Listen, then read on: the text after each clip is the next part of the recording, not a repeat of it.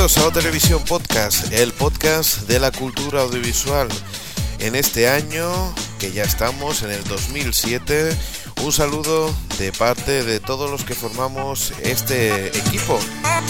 Desde Jordi Castillo, sí, habéis escuchado bien, Jordi Castillo es el nuevo miembro que se incorpora en la sección de cine junto con Xavi.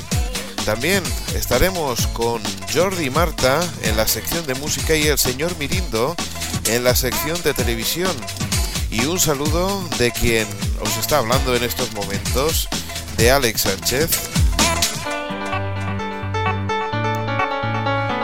Y como hablábamos de nuevos proyectos, aquí tenemos dos nuevos que, que nos sirven a nosotros para seguir difundiendo más nuestro podcast. Un saludo a ondatierra.com donde a partir de este martes día 9 de enero también podrás escucharnos mediante su emisora vía streaming. Ya lo sabéis, o televisión podcast también se escucha en Onda Tierra y también lo podrás escuchar en Artegalia, la Asociación de Arte, Cultura y Creatividad que se produce desde Alicante y que en las tardes del sábado nos podrás escuchar junto con Sunset Boulevard y el camarote de los hermanos Mars. Esto es lo que podréis disfrutar aquí en O Podcast y mediante Artegalia, www.artegalia.com o mediante www.ondatierra.com. Ya sabéis, más formas de poder escuchar este podcast, en este caso vía streaming. Ahora recordamos en un momento el resumen de lo que escucharemos. En la sección de cine tendremos un par de noticias y haremos junto a Jordi Castillo y Xavi una edición especial de los Globos de Oro, de esta 64 edición de los Globos de Oro, con las apuestas y los que pensamos que serán los ganadores. Y en la sección de televisión hablaremos con el señor Mirindo del retorno de las series en Estados Unidos, del fin de año y de muchas más cosas. Ahora nos vamos con Jordi y Marta y con lo que nos tiene preparado. Adelante.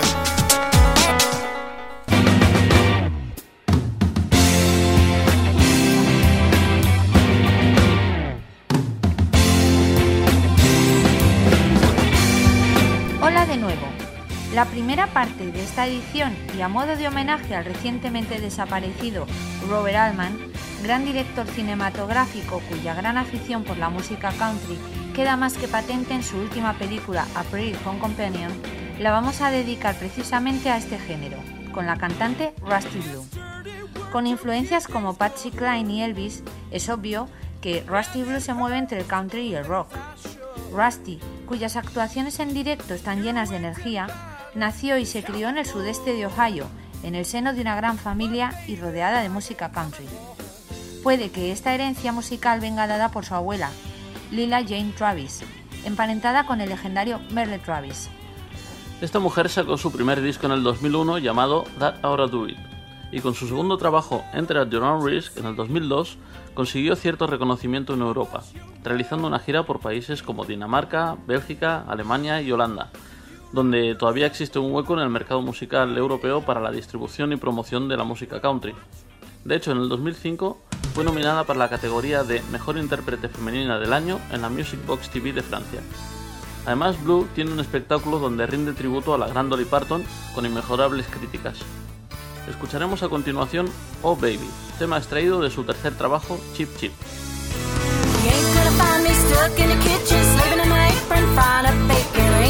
dominate your name.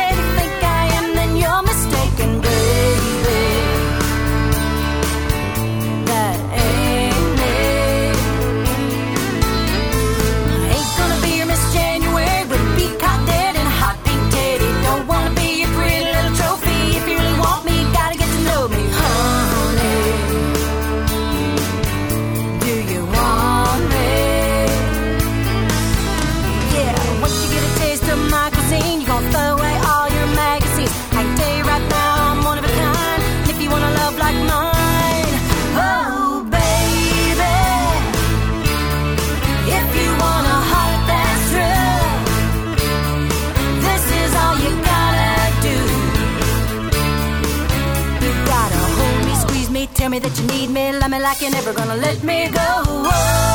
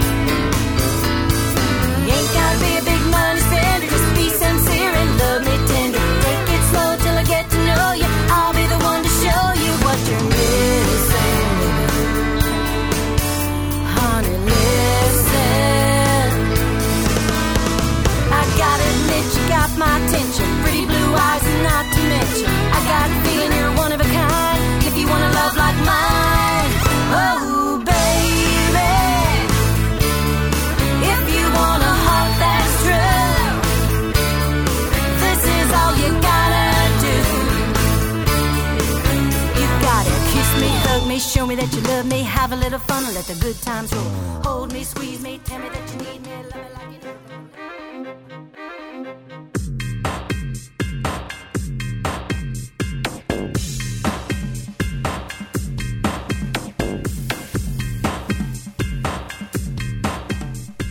Y estamos aquí en la televisión podcast y empezamos con la sección de cine y hoy con un especial. Hola Xavi.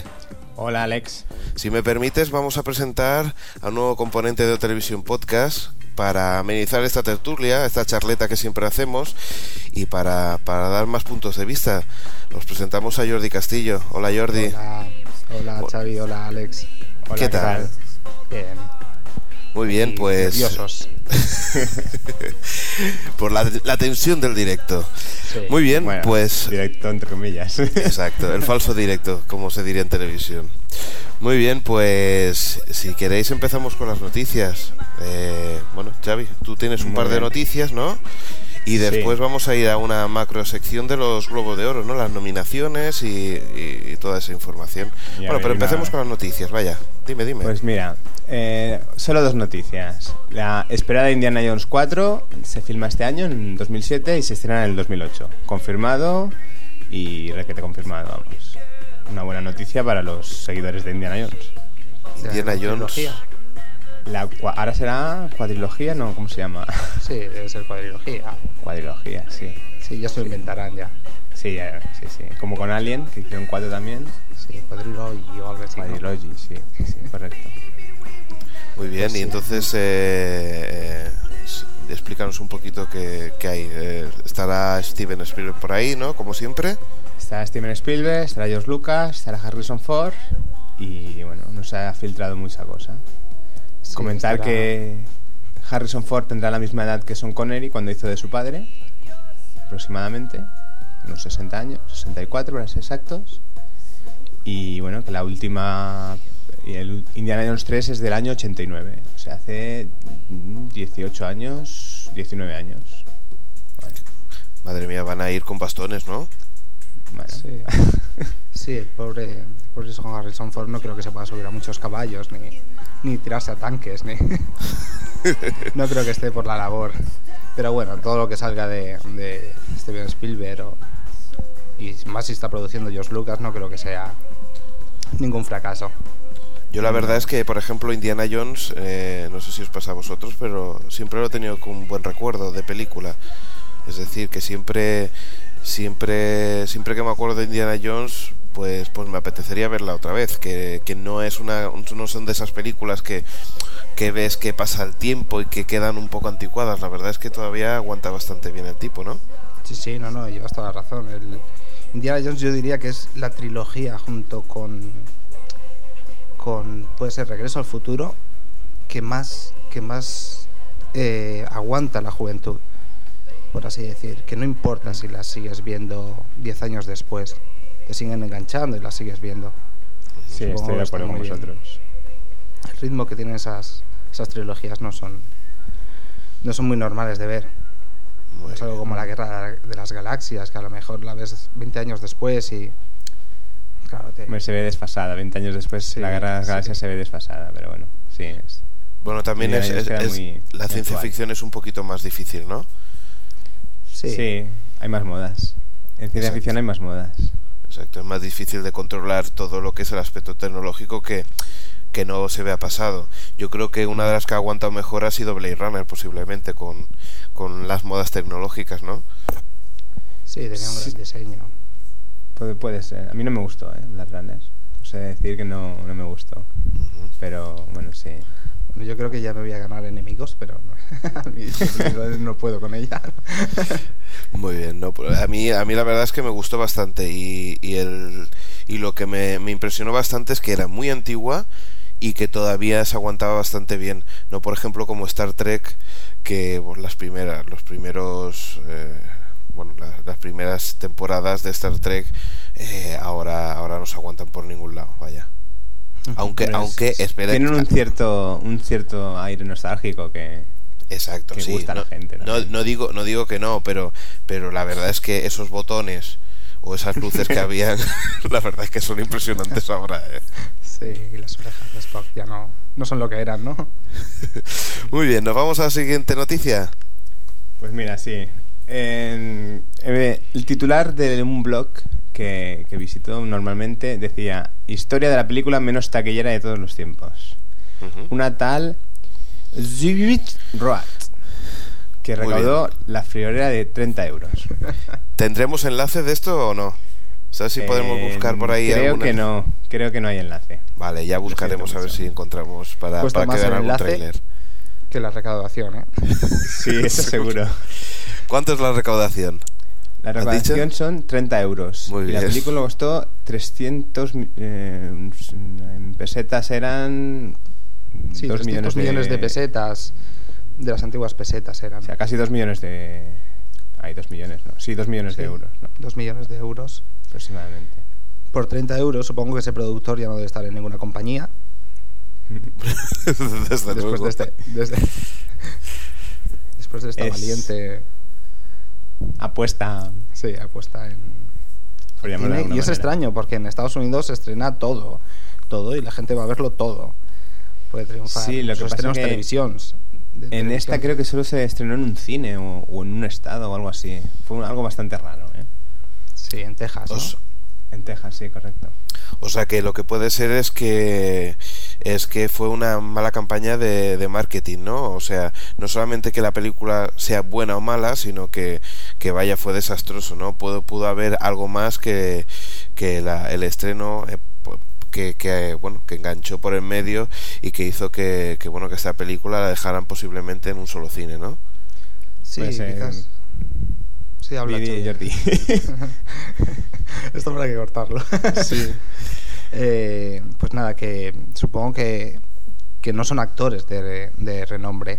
Están Tom Sizemore, Catherine Hale, que aunque Catherine Hale ahora mismo está de moda por Anatomía de Grey, quizás no es, es más secundaria que principal. No, cuando se estrenó la película todavía no era conocida Ah, por Anatomía de Grey. Es, es anterior la película. ¿Ah, sí. Sí, se está, está estrenada en el 2006, pero está grabada bastante antes. Entonces, no sé. Bueno, la promoción sí que la podían haber utilizado, pero no. Se ve que no la utilizaron, vamos. Muy bien.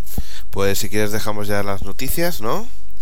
Y ahora como, pues bueno, como, como os llamaba la sección de, de Globos de Oro y no me ha dado tiempo a buscar alguna fanfarria de que esté bajo Creative Commons, si quieres lo hago yo. Chan, cha, cha, chan, cha, cha, cha, cha, cha, chan. Los Me Globos suena- de esa Oro. fanfarria. Eso, eso es propiedad mía, por tanto, yo la, la, la licencio Creative Commons y ya se puede publicar en cualquier blog, hay en cualquier Vale. podcast, vaya. Perfecto. Muy bien, pues empezamos con... con bueno, ¿cuándo, eh, ¿cuándo son los Globos de Oro para empezar? Son el 15 de enero, que es lunes. Eh, lunes 15 de enero, sí. Es decir, que, bueno, estamos grabando el día 7. eh, os queda una semana para escuchar el podcast, porque si no, eh, las nominaciones no servirán de, de No. mucho. No tendrán sentido. No, bueno, así, eh, ¿haremos pequeñas apuestas o no? Sí. ¿Queréis hacemos una quiniela? Venga, va. Sí, Igual que hicimos en, en televisión, en el podcast anterior, pues vamos a hacer un pequeño, una pequeña quiniela para, para este. Eh, pues empezamos con la mejor película de drama. Bueno, Mm, ¿Cuál tenemos? Babel, tenemos Babel, tenemos Bobby, tenemos Infiltrados, tenemos Little Children y tenemos The Queen. Pues bueno, se aceptan apuestas aquí. Yo votaría por... Todo el mundo piensa que va a ganar Babel, aunque yo, sinceramente, las aquí nominadas, yo diría que Infiltrados es mi favorita. ¿Tú qué Pues mira, piensas? Yo, yo voy a decir Bobby. Bobby. Muy bien. Vamos a la mejor actriz de drama. Tenemos a Xavi. Tenemos Penélope Cruz por volver, Sí. como comentamos en el anterior podcast, eh, eh, actriz española y película en castellano. Sí. Tenemos a Judy Dench por Notice of Scandal, a Maggie Gyllenhaal mm, por eh, Sherry Baby, eh, Helen Mirren por The Queen y Kate Winslet por Little Children. Muy bien. ¿Y qué apuestas tenéis vosotros? A ver, yo voto por Helen Mirren, por The Queen. Yo lo mismo, la verdad. Por mal que me pese por Penélope Cruz, creo que Helen Mirren borda el papel de The Queen. Película que la más reciente que he visto y la verdad es que lo hace muy bien. Muy bien. Físicamente se parece mucho a. Sí, a además eso, da un poco de grima, pero, pero sí. Muy bien, vamos al mejor actor de drama, Jordi. A ver, está Leonardo DiCaprio por Diamante de Sangre. Vuelve a estar nominado Leonardo DiCaprio por Infiltrados.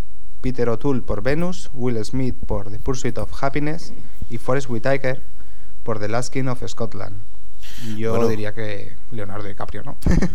por, por probabilidad, ¿no? Sí, no, 40%, ¿no? Tiene. ¿Por cuál votarías, Leonardo DiCaprio? ¿Por Infiltrados o por Infiltrados. Diamante de Sangre? Infiltrados, Pues diría yo. Yo voto por Leonardo DiCaprio, pero Diamante de Sangre. Pensar que todo esto se graba, ¿eh? Y, Sí, sí. y vamos a ver si, si después quién, quién ha acertado más, ¿eh? En el próximo podcast, no. Sí, sí, casi, casi, casi, sí, porque grabaremos para el día 21 aproximadamente. Pues sabremos ya la- los resultados y a, y a ver quién ha ganado, ¿eh? Vamos a la mejor película, comedia o musical. Tenemos Borat, tenemos El Diablo se viste de Prada, eh, Dreamgirls, Pequeña Miss Sunshine y Gracias por fumar. Y yo apuesto por Pequeña Miss Sunshine. Sí, la verdad es que es mi favorita también, aunque gracias por fumar no está nada mal, la verdad. Tampoco está nada mal, pero Pequeña Miss Sunshine, la verdad es que tengo muy buen recuerdo de esa película. Que por cierto, una nota, eh, Borat se ve que está arrasando en Estados Unidos, ¿no? O- Sí, la verdad es que el, el- el Sarah Baron o Sarah Barrett, no recuerdo bien cómo se llama el actor, mm, ya, ya ha resuelto su vida. Es que además es increíble porque está, Económicamente. está saliendo en todos los, los shows de, de televisión americanos, está saliendo absolutamente en todos sitios, ¿eh? Sí, la verdad es que es un, un hombre bastante inteligente. Ya lo con Ali G ya estaba abordando, ya estaba ganando todo, todo lo que podía. No para de salir en la NTV, presentó hasta premios de la NTV. Y ahora con el personaje Borat, pues mira, también se está comiendo el mundo. Ujú, Muy bien. Un hombre Esto bastante sí, listo. Si en nuestro país se hablara inglés, seguramente Santiago Segura estaría también arrasando. Posiblemente. Muy bien, bueno, de hecho, de hecho, Santiago Segura ha estado, ha estado arrasando con según qué, qué películas, ¿eh? Sí, también, Sí. también. Lo bueno, no vámonos a es- mejor actriz. Perdón, ¿querías decir? Sí, sí, que no, no entiendo una cosa. El- en los Globos de Oro, bueno, últimamente les dan por diferenciar una película comedia o musical con drama, cuando se debería siempre votar a la mejor película. Y lo digo, Sí. Supongo lo que digo sea para que haya más, más, más ganadores de primer orden y no por ¿Por efectos qué? especiales o no por maquillaje. Que Sí, son porque- acaban siendo premios que la gente pasa bastante de ellos. Supongo que será por eso que lo hacen así. Yo creo que porque da, da- eh, o sea, tener en el, en el palmarés eh, un, un- un globo, pues da dinero. Y efectivamente la industria le, le apretará, apretará los globos para que, para que diversifique los premios y así haya más gente que pueda conseguir premios Sí, y así ponerlo en, el, en, en la cartelera, ¿no?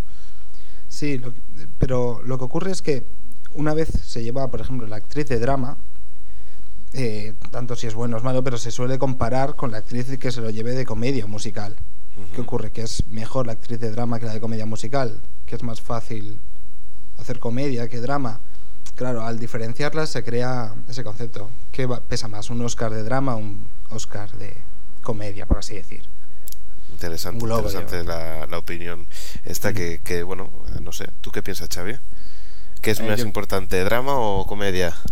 Normalmente se le da más importancia al drama, pero yo pienso que una Hace- comedia hacer reír es, Es más creo que difícil es más mí. difícil, Sí. sinceramente, Sí. para mí, ¿eh? Yo Pero creo suele porque dar más importancia al drama. yo creo porque el drama interviene más factores externos para, para que esa dramatización funcione. Y la comedia, para mí, me da la sensación de que, de que si, el, si el actor no funciona, por muchos, eh, muchas cosas externas que tenga que le ayuden a, a que esa situación sea muy cómica, no funciona. Me da a mí la sensación, ¿eh? Es posible Sí, sí. también. sí. Vámonos a la mejor actriz. Sí, de comedia musical. Ay, sí, de Está- comedia musical, perdón. Sí, es que claro, ahí está el problema. Hay que Está. Annette Bening por Running with Scissors, Tony Collette por Pequeña Miss Sunshine, Beyoncé Knowles, no me lo puedo creer, por Dream Girls, Meryl Streep por El Diablo Viste de Prada y Renée Zellweger por Miss Potter. Yo voto por Tony Collette por Pequeña Miss Sunshine, porque aparte me parece la- las mejores actrices que, Pues que puede dar voto- Hollywood. Perdón.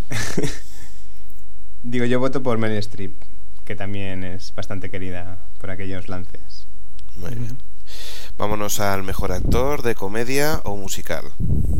Mejor actor está Sacha Baron, Sacha Baron Cohen por Borat, por Borat, Johnny Depp por Piratas del Caribe, El cofre del hombre muerto, Aaron Eckhart por Gracias por fumar, eh, Chiwetel Ejiofor por Pisando fuerte y Will Ferrell por Stranger Than Fiction. Yo voto por Johnny Depp, que es uno de mis actores preferidos y bueno, la película Sí, ha tenido bastante éxito y creo que tiene opciones. Johnny Depp es, la verdad, yo también le tengo mucho cariño, pero yo diría que Aaron, yo voto por Aaron Eckhart. Por gracias por fumar. Muy bien, pues seguimos con más películas y ahora nos vamos a, a- bueno, para mí un- una de, la- de las secciones que, que- que- que me gustan más. Mejor película de animación. Hay, bueno, no quiero decir. Eh, está Cars, está Happy Feet y está Monster House. No Hay sé, yo he, solo visto, tres. yo he visto el tráiler de Monster House y la verdad es que no me hace mucho... No me hace mucho tilín, ¿eh? Es que da miedo, Alex. Sí. Efectivamente, da miedo. Y, y la verdad es que no sé, no sé la, eh, he visto el tráiler, pero no, no sé el guion cómo, cómo lo van a resolver porque la verdad es que no, no, no me atrae, no me atraen mucho. Igual que siempre las de Pixar siempre más o menos me, me han atraído. Esta de esta es la de Steven Spielberg, si no me equivoco, ¿no? Está dirigida por Robert Zemeckis, si no me equivoco. bueno, pero produce, ¿no? Está por Produce, detrás. Sí, puede ser, producción. Sí, sí. Robert Pues ya te digo Zemeckis, que que no. es, el, es el creador de la trilogía de, de Regreso al Futuro. Eh, sí, correcto. O sea Y que... empezó animación, bueno, empezó animación con eh, Roger Rabbit y la última era la del Tom Hanks, la de Polar Express, que también era de animación. Exacto. Y bueno, ahora sigue con por esta por estos derroteros. Que por cierto, eh, mira, hablando de esto, eh, vamos a recomendar otro podcast que es el de Territory Mac, donde hay una entrevista a uno de los que a uno de los animadores que, que estuvieron en, haciendo cosas para Roger Rabbit y, y para otras producciones importantes. Y, y que bueno que, que lo entrevistaron en Territory Mac y que bueno hablaba, habló de su experiencia en Estados Unidos con grandes productoras y, bueno si queréis os pasáis por Territory Mac y allí si no me equivoco esto lo emiten en radio en Badalona Radio o Radio Badalona no me acuerdo exactamente. Y desde ahí desde ahí hacen un podcast que, que bueno que la entrevista estuvo bastante interesante. Os lo digo porque bueno eh, el tío es español y comenta muchas cosas sobre la industria norteamericana vámonos a la mejor película de lengua extranjera va Bueno, vamos a votar primero. ay sí perdón sí sí sí. yo, creo que Cars Feet, ¿eh? sí Sí, Happy Feet, pues la gente sale muy contenta del cine al verla. muy bien Yo voto por Cars. muy bien pues venga así 50-50 mejor película de lengua extranjera Pues mira, está Apocalipto, que es Mm. americana, norteamericana. Letters from Iwo Jima, que es norteamericana. eh, The Leaf of Others, que es alemana. El laberinto del fauno, que es mexicana. Y Volver, que es española. Yo voto por, vol- por Volver. Yo por porque, el bueno, ha laberinto del tenido fauno. acogida. ¿Tú, perdón? El laberinto del fauno. El laberinto del fauno. Sí, encuentro que es el- uno de los mejores cuentos que se ha hecho. Tenemos un, un, un latino aquí metido que está bastante... A ver, ya, ya lo diré. lo siento, Alex. No, no, es no, el... Es, ¿Cómo se llama? El director del laberinto del fauno. El, el, el- el Benicio del Toro, iba a decir. El Guillermo del Toro. Guillermo del Toro. Sí, ¿eh? eh, no sé, ha conseguido que, que pasar un cuento realmente a- al cine. Es- te dejas llevar por realmente por la imaginación de una niña y eso a mí me parece genial. Aunque volver está muy bien. ¿eh? ¿Sabes lo que pasa? Que a mí me da la sensación que aunque eh, aunque la película parezca que se me merezca mejor la del laberinto del fauno, que tú ya tengas algún que otro premio, yo creo que también ayuda para la decisión de, de que, Sí. de que vaya a volver. ¿eh? Estoy de acuerdo con, con Alex. Por eso Sí, he sí, votado a sí. volver. ¿Vale? Vamos, o sea, aquí se está votando lo que se cree ¿eh? que, que se, que se va, va a premiar. Y, y bueno, vamos a ver. Ahora, que si, si es el laberinto del fauno, pues está muy bien también. ¿eh? Vámonos a mejor actriz secundaria. Eh, Sí, está Adriana Barraza por Babel, está Kate Blanchett por Notas of Scandal, está Emily Blunt por El Diablo Viste de Prada, Jeremy Hudson por Dreamgirls y Rinko Kikuchi por Babel. Yo la verdad es que como no, no he visto Babel aún, yo me quedaría por Kate Blanchett, seguramente. Sí, estoy de acuerdo con, con Jordi. Muy bien, pues vamos, vamos a ver, vamos a ir un poquito más deprisa y vamos con el mejor actor secundario. Mira, tenemos a Ben Affleck por Hollywoodland, Eddie Murphy por Dreamgirls, Jack Nicholson por Infiltrados, Brad Pitt por Babel y Mark Wahlberg, Wahlberg, nunca sé decir este apellido, por Infiltrados también. Yo voto por Ben Affleck porque ya se lleva la Copa Volpi y tal y supongo que tendrá bastantes números de, de llevarse también el premio. Yo voto por Mal Barber, por Infiltrados, porque es el personaje que más me ha gustado en la película, la verdad. Muy bien, vamos al mejor director.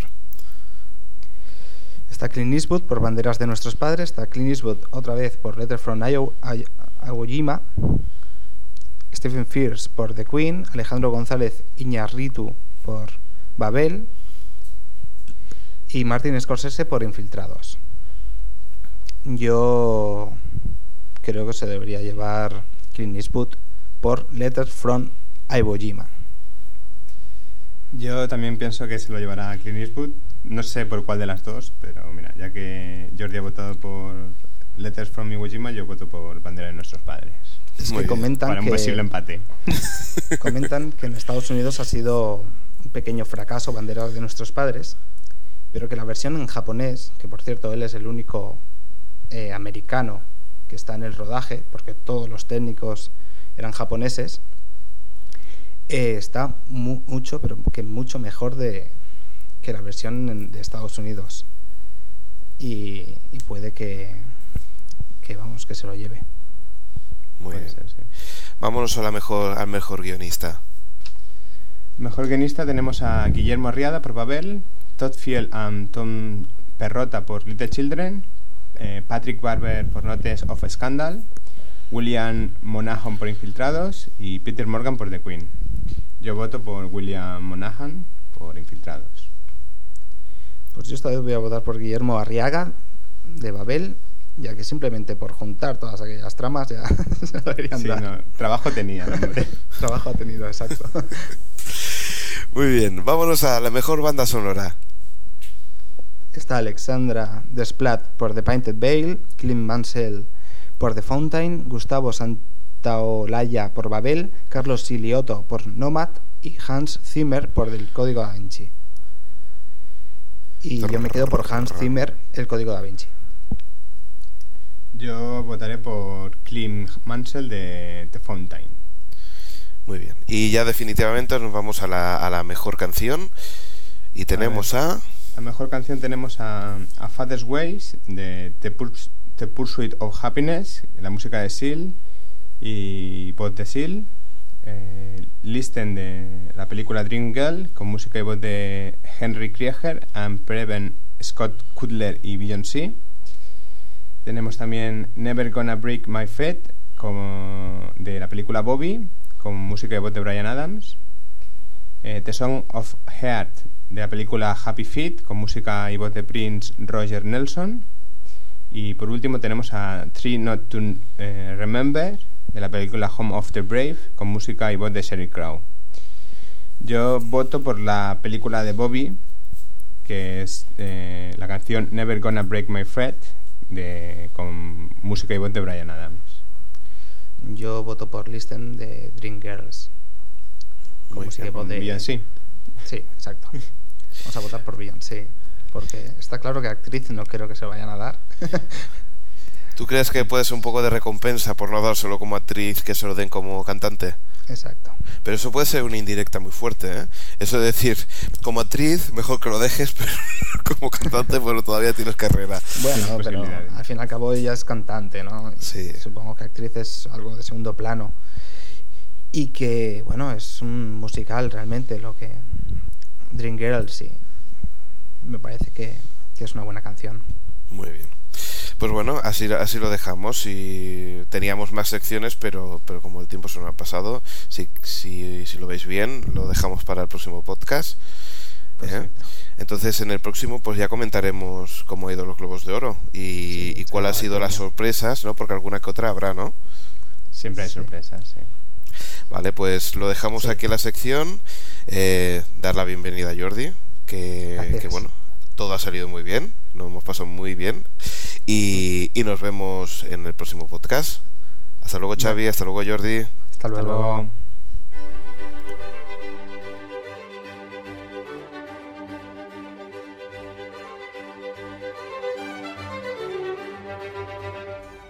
Comienza el espectáculo. En el podcast del aspirante hablaremos de prensa, radio, televisión y nuevos medios de comunicación. Veremos cómo evolucionan los medios tradicionales a golpe de nuevas tecnologías y prestaremos una especial atención al fenómeno de la espectacularización. ¿Es el periodismo ciudadano una consecuencia de esta espectacularización? Todo en podcast.soniablanco.es, el podcast del aspirante.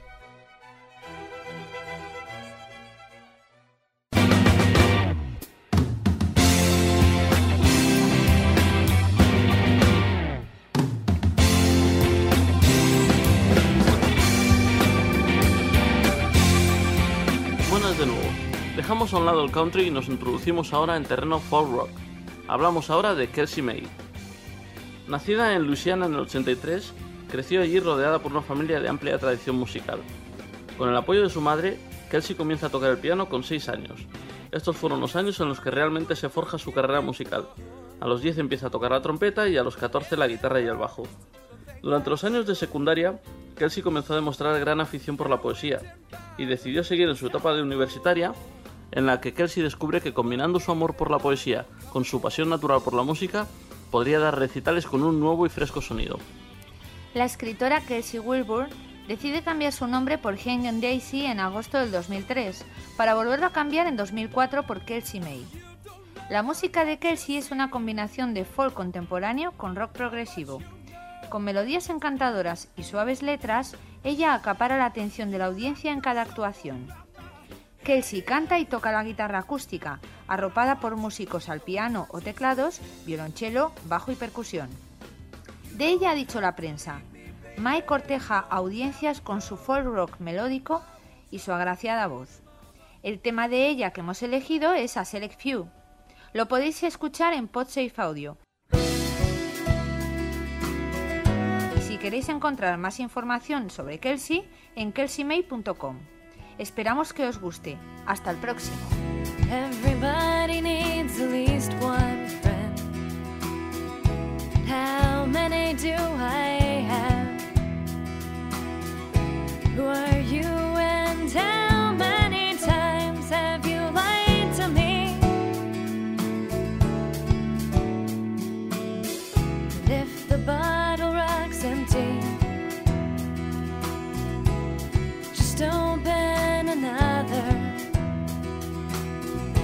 If you see me as a fish in the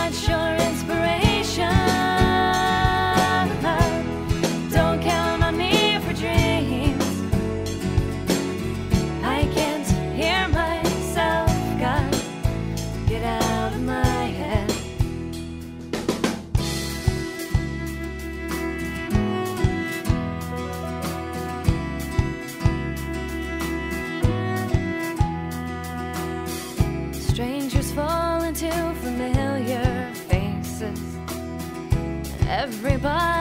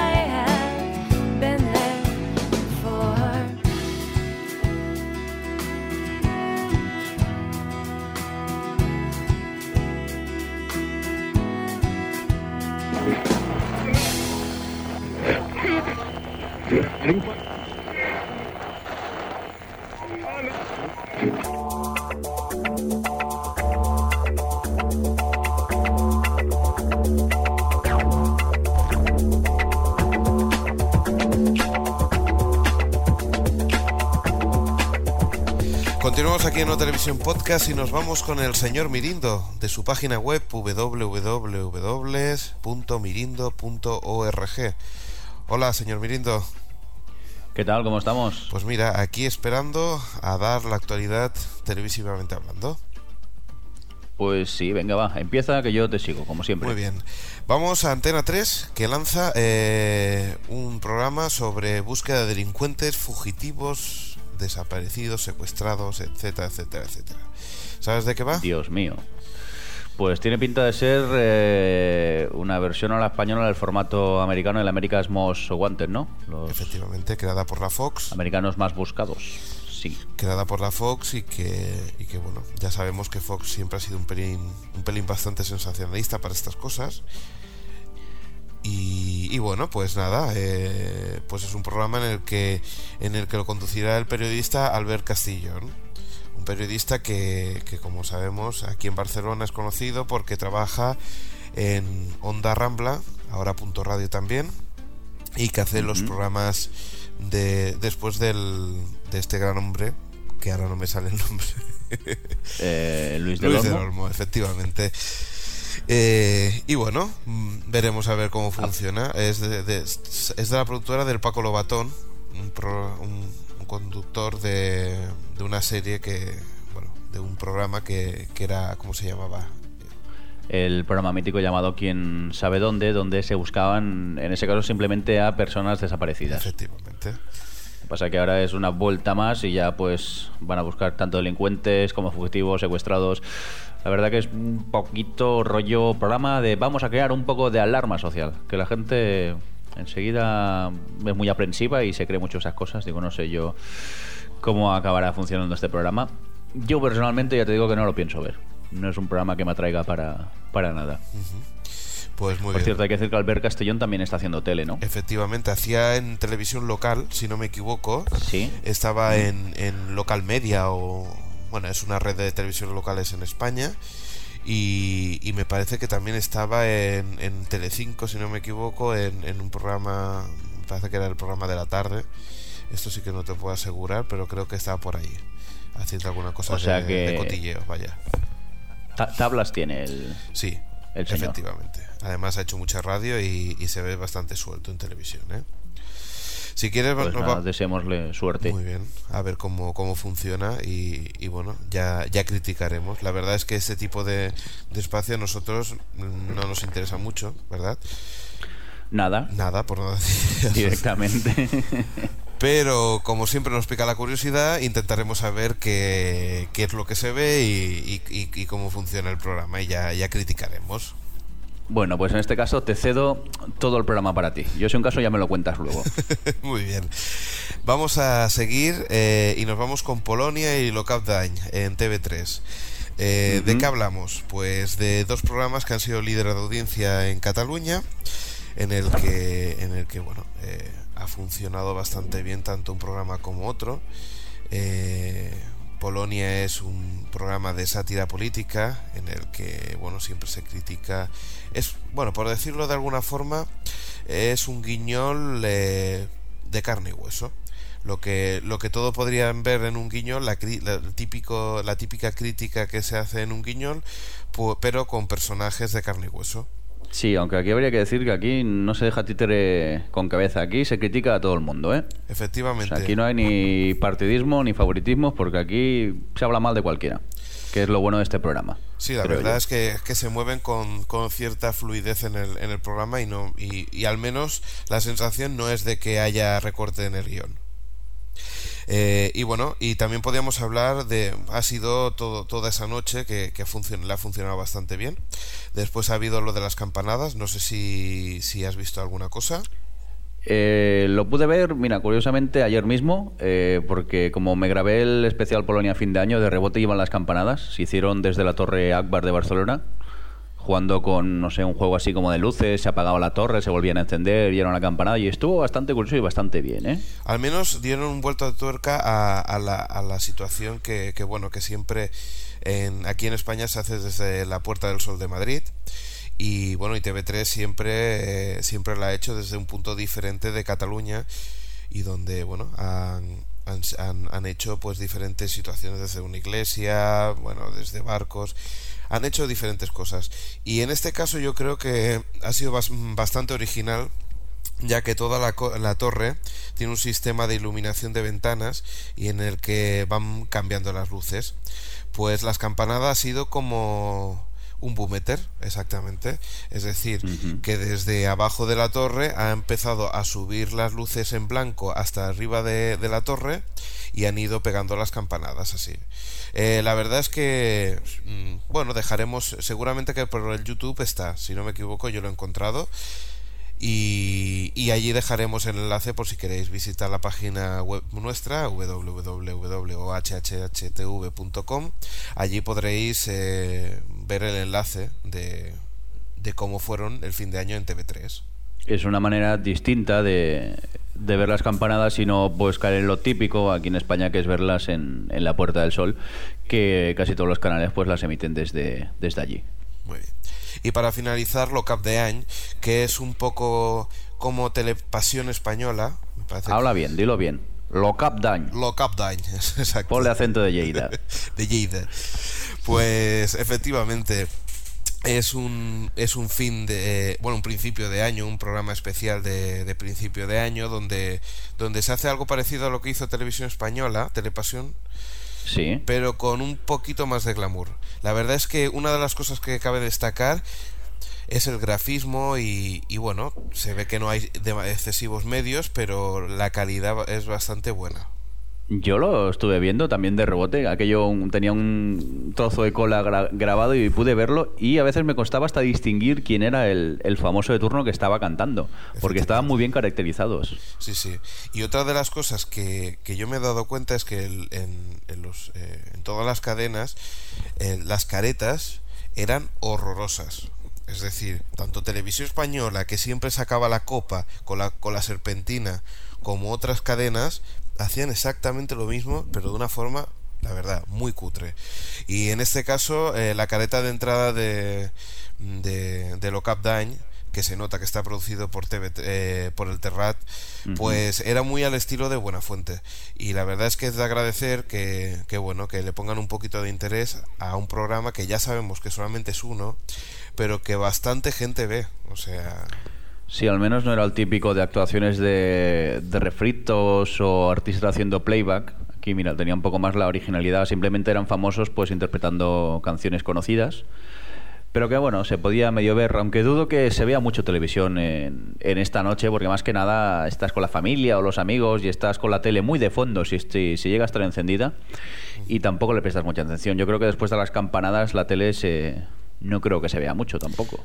Sí, lo que pasa que yo, por ejemplo, veo bastante de mal gusto lo que hizo Telecinco, por ejemplo, que fue coger todas las actuaciones que hicieron durante todo el año y ponerla una detrás de otra sin ningún, bueno, nada, no, no hicieron nada Sí, pero es que es un, pero es un programa barato. sí, sí, es no, un programa que sabes que no te va a ver casi nadie y dices, mira, lo pones eso, que es música y está de fondo y tampoco molesta mucho y se ahorran dinero. Sí, lo que pasa es que la verdad mm, lo he visto bastante mal hecho, o sea, mal montado, eh, sin ningún tipo de gracia, vaya. Sí, a toda prisa, hecho como a toda prisa, pero no sé si es casi mejor esto que no. Lo típico de, una- televisión española, que se ve a gente vestido de fin de año que posiblemente se ha grabado tres meses antes y ves a los artistas de siempre. Porque ves hasta Julio Iglesias allí, que por cierto en el programa Bruce Cities comentaban que parecía un croma. Que se veían unas sombras, aparte estaba interpretando canciones no de su último disco, sino de discos anteriores. Y era como si hubieran aprovechado la actuación de, de otro año. Bueno, No ¿qué sé, te- no lo puedo confirmar, ¿eh? era un simple comentario que hacían ellos en su programa. Muy bien, pues hacemos una cosa. Vamos a seguir, seguir con más cositas, porque si no, nos atascamos en una cosa. Y vamos allá a mirar al 2007 con todas las cosas que, que- que nos van a presentar tanto aquí en España como, como en Estados Unidos. Empezamos con España. Series y programas nuevos que o, o- o nuevas ediciones de, de lo que nos vamos a encontrar en este año. Ujú. Anonymous, que Sí. ya habíamos hablado, ¿verdad? Sí, era un reality, ¿no? Sí. Eh, del como conocí a vuestra madre, que esto lo hacen por la sexta. El I Met Your Mother es la, la serie norteamericana, ¿no? Estamos hablando, la sitcom. Eh, Misión Eurovisión. Bueno, eh, si no me equivoco, es la adaptación, ¿eh? Es decir, personajes españoles, ¿eh? ¿Seguro? No, no, no. Yo he visto la promo y es la americana, eh, creo ¿Sí? recordar. Sí, sí. No, espero que no hagan como el matrimonio con hijos, lo que hizo cuatro. Muy bien. La barbaridad que hizo cuatro. Pues eh, Misión Eurovisión, que es la Operación Triunfo, me imagino, baratilla. Más Eh, chunga, sí. Más chungo todavía. Mir, eh, que me imagino que es eh, lo de hospitales. Sí, una vez acabado Hospital Central en Telecinco, ahora atacan con, con más series de médicos, en este caso llamada Mir. Muy bien. Morancos 007.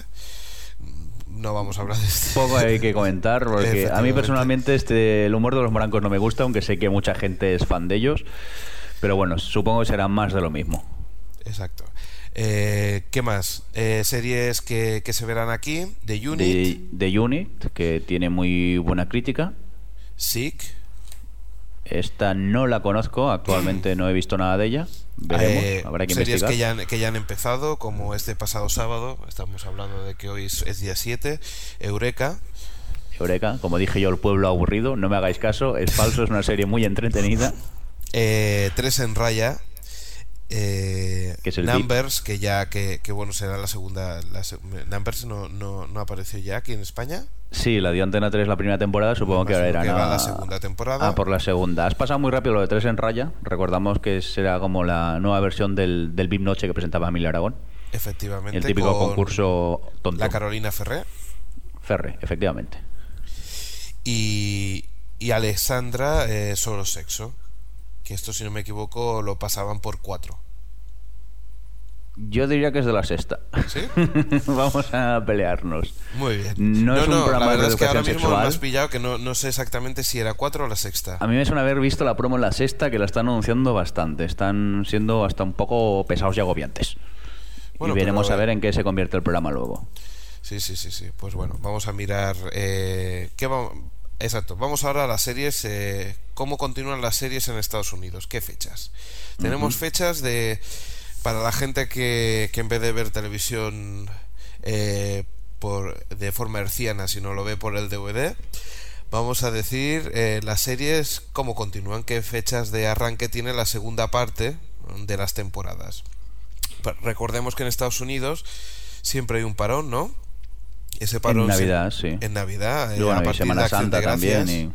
y- sobre todo en Acción de Gracias hay un parón bastante fuerte que dura unas 15, unos 15 días, un mes, dependiendo de la serie, incluso pues puede parecer que, que sean dos y tres meses. Pero bueno, vamos a decir las fechas de, de cuándo arrancan pues las series que más o menos nos gustan a nosotros. House, ¿cuándo empieza, por ejemplo? Mira, empieza el 9 de enero, El 9 de enero. Ah, bueno, ya queda poquito. es decir, que ya podréis ver la segunda parte de la tercera temporada. Sí, la tercera Eh, temporada. sí. Y Giros, que estoy súper enganchado. Giros es el 22 de enero. 22 de enero. Ah, bueno, Vale. queda un poquitín todavía, pero bueno, paciencia. Y Scraps, Ot- creo que ya ha empezado, ¿no? El 4 de enero, El una 4 serie de que te enero. gusta mucho a ti. A mí me encanta esta serie. Yo me río mucho con ella. Es muy absurda a veces, pero yo me río mucho. Tenemos más series. Smallville Sí. el 11 de enero. Verónica Mars el 23 de enero. Y nos queda alguna más. Los. Lost, por ejemplo, que estamos así medio ansiosos, ya no tan ansiosos como antiguamente, pero bueno, tenemos ganas de que vuelva. que es el 9 de febrero. O sea que nos toca esperar un poco, aunque por lo que leí, a partir del 9 de febrero seguirá sin ningún tipo de parón hasta que acabe la temporada. Efectivamente. Hablar de que, de que ya ha confirmado la Fox eh, la cancelación de, de OC. Es decir, que, que nos quedamos con esa serie que, bueno, la 2 estaba emitiendo, si no me equivoco, los martes por la noche. Y, y Yo era, recuerdo bueno, en la primera, ¿eh? Yo la empecé ¿Sí? a ver en la primera. Yo reconozco que vi casi entera la primera temporada, me faltó algún capítulo y tal. Y bueno, teniendo en cuenta que no había tampoco mucho que ver a esas horas, me entretenía y la estuve viendo. Lo que pasa es que a partir de la segunda temporada empezó a cansarme un poco. La segunda supongo- temporada la han estado pasando por, por la 2, ¿eh? por la 2 ya. Pues allí vi muy poco y ya la dejé. Y me temo que el- ahora pasado en Estados Unidos como aquí, que al final me empezaba a aburrir las historias que me contaban. Por cierto, yo voy a hacer, ya que Televisión Española está como está, voy a pedir una cosa, a ver si alguien me escucha, y es de que, por favor, que la 2 emita las series de culto que todos nos gustan y que dejen la primera para poner morancos, para poner lo que le den la gana, noche de fiesta, lo que quieran. ¿Pa Pero qué? que la 2 sea como un canal temático, donde hayan documentales, si quieren, y series de televisión y deportes. ¿Pero para qué? Si no las van a destrozar como por ejemplo Doctor en Alaska. Precisamente la 2 que pongan en horario de máxima audiencia esos esos esas series y a ver si funciona o no funciona. Es como debería ser, pero es que Televisión Española es especialista, tanto sea la primera como en la segunda cadena, en destrozar las series, en cambiarlos de horario, en repetir capítulos, en no ponerlos. Es un poco. Por eso digo que, Caótico, que que nos sí, que le dé una oportunidad, al menos eh, a la gente que nos interesa eso y que son muchos, que últimamente la gente descarga muchísimo. Todo el mundo con el que habla siempre te, te comenta de que hay gente que sigue una serie, que sigue otra y que mucha gente está sorprendentemente viendo las versiones en or- original por, por verlas antes y mejor. Pues que, que aprovechen ese tirón que, que están encontrando y que cuiden un poco más las series que compran, que baratas no son. No, para nada. Y ellos ya tienen bastante déficit como para encima ir tirando el dinero. Efectivamente. Por otro lado, por favor, que el otro día me di cuenta que vuelva a Canal 50, que ha desaparecido de la TDT, que ahora tenemos Clan TV 24 horas. Ya me dirán a mí que pintan dibujos animados a las 4 de la mañana. Que no cuesta nada seguir manteniendo el Canal 50, que le cambien el nombre, pero que Televisión Española tiene mucho archivo y muchos programas pro- como para crear un canal de, de programas del recuerdo. Y, y si no fuera así, yo, yo me apuntaría a otra cosa. ¿El qué? Y es que al menos por las noches eh, den el, el canal de documentales que, que tenía Televisión Española. Docu TV era, creo recordar el título. Docu TV es, efectivamente. No estaría mal Sí. también. O sea, no quieres, no quieres volver a, a los archivos, me parece perfecto. Por ejemplo, a mí no me interesa tanto, por ejemplo, el archivo de televisión española. Pues cojamos y aprovechemos esa franja horaria y, y pongamos un programa que ya se emite. Que ya se emite en otras eh, las 24 horas. Pues aprovecha a partir de las 8 y, empieza a emitir documentales. Señores de Televisión Española, no le hagan caso y vuelvan al canal 50. que sí. Cada uno por, por- tirando por su lado. Y ya puestos a pedir canal 50 y que se creen otro canal con los documentales. Entonces ya no me quejo. Claro, pero el problema es eh, por ahora el. Por ahora la TDT espacio- no es posible, pero esperemos que en un futuro sí que sea así. cuando tengamos más multiplex, que será a partir del 2010. Si todo funciona bien, efectivamente. 2008 en Cataluña, creo recordar. Eh, do- bueno, finales. Finales, que es casi 2009. 2009. vaya. Vale, vale. Muy bien, eh, seguimos. Telecinco, la cadena más vista en el año 2006. Pues bueno. Vale, sí, es que ahora me he saltado yo el guion, no te encontraba. Vale, vale, sí, tienes Ah, vale. razón. Eh, gracias a Aquí tomate, a tu lado, salsa rosa, Dolce Vita, Operación Triunfo. Vamos, todo lo que no veo yo es lo que ha triunfado. Parece ser que vamos un poco al revés del mundo a veces. Eh, tanto eh, o, o Gran Hermano también, efectivamente, también está por ahí Gran Hermano. ¿Qué voy a decir? La única que, que para mí, la única que, que, que puede, entre comillas, muy comillas largas, eh, salvarse es Operación Triunfo, en el sentido de que es un programa que te puede gustar o no, pero por ahora no le están metiendo mucho mu- eh, muchas cosas eh, cómo decirlo mucha mucha sangre al tema las demás tanto Gran Hermano como Aquí hay tomate como a tu lado y todo son son programas amarillistas Sí, programas del corazón en los que, pues, ya se ha llegado al extremo de eh, remover a los muertos, hablar mal de gente ya fallecida. Por cierto, nos estamos dejando uno de estos programas basura, basura totalmente de Telecinco, que es El Buscador de Historias. Creo recordar que en un zapping pude ver cómo eh, traían a un vidente para comunicarse con una persona fallecida y hacerle preguntas. O sea, eso es de lo más denigrante que he llegado yo a ver en televisión. Pero en este Sí, país sí, sí. la gente no dice nada. La gente, que vamos, eh, ya habéis visto la noticia, si es de los programas más vistos. Pues entonces es lo que es lo que hablábamos. A mí, pues sinceramente, no cuando cuando alguien va y dice no es que es lo que hay en televisión, pues bueno, parte puede ser que, que tengan cierta razón de que de que van a lo seguro, pero también hay que reconocer de que de que si se pone esto es porque la gran mayoría quiere ver esto. O sea, Eh, yo no lo creo así. Yo creo que es porque no hay nada más. Si tienes otras opciones, posiblemente pases a las otras opciones. Esa es una gran discusión, Sí, pero es, pero... es un poco, sí, es la, la, la discusión eterna, pero si tú pones eh, documentales, todo el mundo dice que ve documentales y las audiencias de los documentales eh, no, no, no funcionan.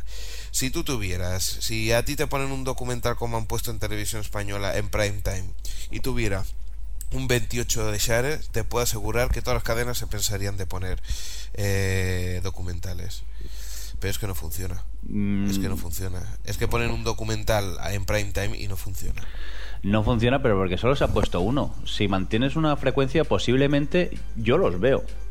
Y me encantan. Antes de ver una hay tomate o una a tu lado, un salsa rosa que no conozco a la mitad de los farsantes que salen allí, pues prefiero tragarme un documental. Pero yo creo que es un poco como el lema que tuvo durante un tiempo Televisión Española, que era para una inmensa minoría, ¿no? Ese era el de la 2, Pues- sí. Pero Sí, sí. sí, podría ser. Pero no sé, que hay otro tipo de programas. Mira, si no quieres poner un documental, pero tiene que haber otro tipo de programas que no sean estos del corazón, que es que se está llevando, se está llegando a extremos de vergüenza total. A ver, yo creo que ahora con la diversificación de la televisión, eh, en este sentido puede funcionar más. Es decir, por ejemplo, se está viendo en cuatro y un poco, un poco, eh, no mucho, en la sexta, de que, de que otros formatos pueden entrar eh, en, el- en la parrilla de programación. Pero, pero tiempo al tiempo. Tiempo al tiempo porque yo todavía no lo veo muy claro, la verdad. Yo creo que sí, es, es insistir un poco, no cansarte a los dos programas y retirarte y acabar haciendo lo que hace la competencia. Porque es que ahora ya estamos, últimamente estamos con el tema de la máquina de la verdad, que eso es muy peligroso. Porque es que se dicen grandes barbaridades y empezó con un canal y ahora ya son los otros. Y ahora vamos al Extreme Makeover que se va a hacer una versión en Antena 3 y es que Telecinco ya se acabó otra un po- mucho más gore, que es directamente cirugía porque yo quiero. Claro. Y es muy un poco a saco. Pero Bueno, bueno, pues vámonos sí. a por más cosas, que ya sabes que yo me enciendo con estas cosas. Vamos rápidamente a recordar un par de cosas. Eh, 4 compra Ugly Betty, Betty la Fea, Dios la mío. versión americana. Estamos hablando Se ve otra vez de lo mismo. Triunfa la otra cadena nosotros compramos muerte. lo mismo casi. Exacto. Aparte de eso, pues ha comprado Brothers and Sisters. Daybreak, Brothers and Sisters Six, es la nueva serie de Calixta Flockhart, Ali McBeal, para entendernos. efectivamente. Eh, Six Degrees es el proyecto de JJ Abrams, el creador de Los, que parece ser que no ha triunfado mucho. Y Daybreak, que es una especie, por lo que he leído en algún que otro blog, es una especie de mezcla entre Atrapado en el Tiempo y 24, o también Atrapado en el Tiempo y Prison Break, como dicen en críticas a, a la parrilla. Dicen que está muy bien la serie, que engancha mucho, pero que lamentablemente se está por ser cancelada o, ya ha sido cancelada. O sea que no entiendo muy bien estas compras que ha hecho eh, 4. Porque aparte de Ugly Betty, el resto, bueno, Daybreak y Six Degrees parece ser que han sido canceladas o están a punto de serlo. Bueno, seguiremos el blog que tiene 4 sobre sus series de televisión. A ver si el feedback que, que de la gente le, le contesta como positivo o- o como negativo. Veamos a ver cómo irá. Y para acabar vamos a una noticia y es que, bueno, pues como hemos hablado muchas veces, aquí la, la guerra del HD-DVD y el Blu-ray parece que, que empieza a tener su fin. Y, cómo es eso? Pues bueno, es tu noticia, Jordi. Ojalá, pues eh, para quien no lo sepa, aparte del DVD ya tenemos eh, dos formatos diferentes, los cuales son mucho mejores que el DVD. Ya sabéis la tecnología cómo avanza, del vinilo pasamos a la cinta de cassette y luego llega el CD y bla bla bla. Y todas las colecciones que teníamos hay que tirar y hacer unas de nuevas. Pues parece ser que vamos a tener que hacer lo mismo, pero encima nos vamos a tener que debatir entre dos formatos. El HD-DV por un lado y el Blu-ray por, por otro. Eso, claro, a la hora de irte a comprarte crea un gran dilema, porque pasará un poco como el VHS y el beta. ¿Qué me compro? Al final triunfó el VHS y siempre se dijo que era mejor el beta, pero bueno, son temas comerciales. Y entonces, para solucionar un poco esta diatriba, la gente de LG ha sacado un lector híbrido, es decir, que te leerá tanto discos eh, HDDV como Blu-ray. HD DVD. HD DVD, perdón, sí, como Blu-ray. Mirad, es una manera pues de de asegurarte un poco el invento, para- porque estamos en un momento en que la tecnología no se sabe muy bien el público hacia dónde, hacia qué lado se va a orientar. Y seguro que no se va a orientar por los dos, porque es doble gasto, no nos vamos a engañar. Y por otro, Y por otro lado, lado- Warner Bros. ha creado un disco llamado Full HD, que es eh, compatible con el formato HD. ¿Full o total? el, ¿Total? yo tengo Full HD. La Ah, información que tengo yo, que hemos encontrado en la página de Pixel y Chip, Pixels y Chips. Una página muy interesante sobre tecnología. Y nada, pues eso, este formato es compatible con el HDDV y el Blu-ray. Entonces parece ser que con un poco de suerte no tendremos eh, esta guerra que existe entre me quedo con un medio o me quedo con el otro. Veamos a ver cómo queda. Esperemos que el que salga menos perjudicado eh, sea el consumidor, que siempre somos nosotros los que acabamos pagando el pato, teniéndonos que comprar una biblioteca nueva cada cierto tiempo. Esto cada vez. Pero yo, Jordi, Mm. jurar- juraría que es eh, total, ¿eh? HD. Yo lo que he encontrado mirándolo. es Full HD, Alex. No, Full HD es las pantallas, las pantallas. Eh, total, total HD es en los discos. Vale, pues puede ser Total HD. Sí, sí, sí, sí, vale, seguro, seguro. Sí, sí, vale, sí, confirmado. Bueno, lapsus. Sí. Nada, No despídeme, problema. despídeme en directo, como José María García. Co- bueno, corte ¿sabes? Mítico de la radio. Un par de latigazos y ya está. Mmm, latigazos. Oye, Oigo. Jordi, eh, o señor Mirindo, como quieras Señor decirle, Mirindo, que me gusta eh, más. Muy bien, que, que no hemos pasado como siempre de, de tiempo. Eh, nos vemos dentro de poco, ¿eh? Muy bien. con más con, con más información televisiva. Espero que a la gente le guste todo lo que estamos hablando. Y si no, que se comuniquen con nosotros, ¿verdad? Venga, sí, mandarnos un mensajito que siempre hace ilusión.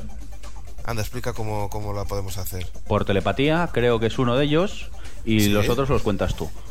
Vale, alex arroba otelevisión.com o por mediante el, el odeo en la página web www.ohhtv.com ahí podrás dejar tu audio y mensaje. Y para acabar, pues solamente deciros que este, este podcast está licenciado bajo Creative Commons, es decir, que lo puedes distribuir libremente. Pues señor Jordi, Sí, o señor Mirindo. así me gusta más. Ahora te iba a Nunca pegar, acabaré, ¿eh? pero Nunca me algún acordaré. día- Sí, señor Mirindo, que nos vamos. Muy bien. Eh, Solo un mensaje. Vete a ver la tele. Iros ¿verdad? a ver la tele que hay cosas muy buenas, solo hay que buscar un poquitín. Exacto. Y si no, a buscar por donde tú y yo sabemos. Empieza por P2 y acaba por 2P. Sí, o, o es un animal, depende cómo sea. No seas burro, Pues no, no seas burro. Muy bien. Lo dejamos aquí, Jordi. Un saludo. Hasta luego. Adiós.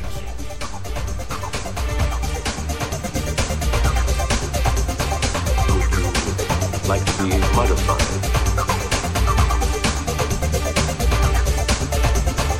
Would you like to be modified?